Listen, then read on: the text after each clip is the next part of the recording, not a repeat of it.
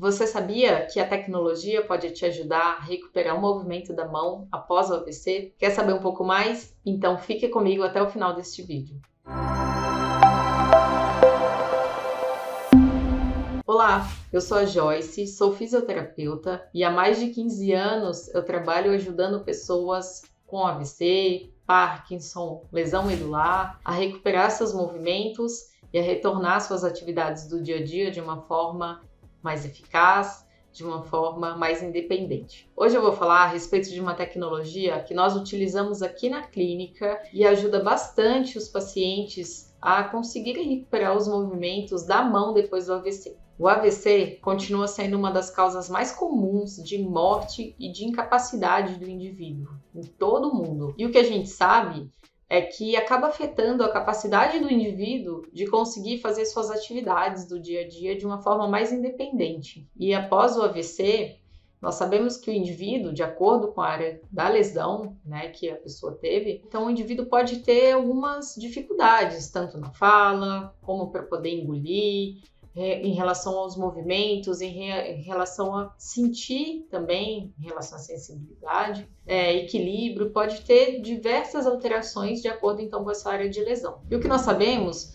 é que uma das queixas, né, das maiores queixas após o AVC, é a dificuldade de fazer o movimento da mão, a dificuldade de fazer o movimento, né, tarefas do dia a dia, como por exemplo pegar um objeto, comer, pentear o cabelo. Então, aqui na clínica, muita gente chega com essa queixa é, de realizar atividades com a mão mais afetada depois do AVC.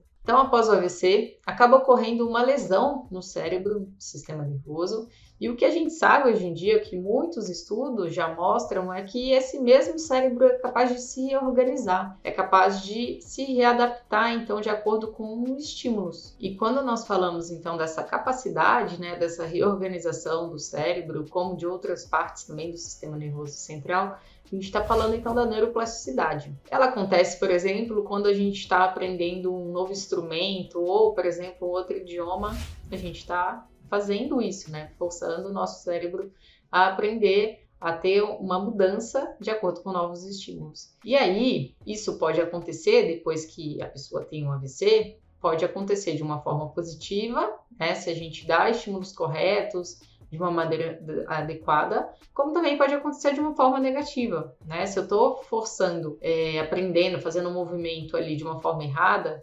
é, então, essa neuroplasticidade também vai acontecer de uma forma negativa. Por isso que é tão importante, depois do AVC, a gente conseguir dar estímulos corretos para a gente ter, então, né, essa neuroplasticidade, essa aquisição aí é, de uma forma positiva. Então, depois do AVC, com esses estímulos corretos, é possível que uma pessoa consiga readquirir alguma atividade, alguma habilidade, né, que ela acabou perdendo por conta do AVC. Então, essa tecnologia que nós utilizamos aqui na clínica é justamente uma tecnologia que vai promover essa neuroplasticidade. E é uma tecnologia de interface cérebro-máquina. Mas o que é isso, né? Essa interface cérebro-máquina? É uma tecnologia, então, que vai conectar então o cérebro a um computador, algum dispositivo eletrônico. E aqui nós utilizamos o Exobots, que é então esse aparelho que faz interface cérebro-máquina, que é composto então por esse exoesqueleto que vai na mão, né, não mais acometida do, do paciente, e também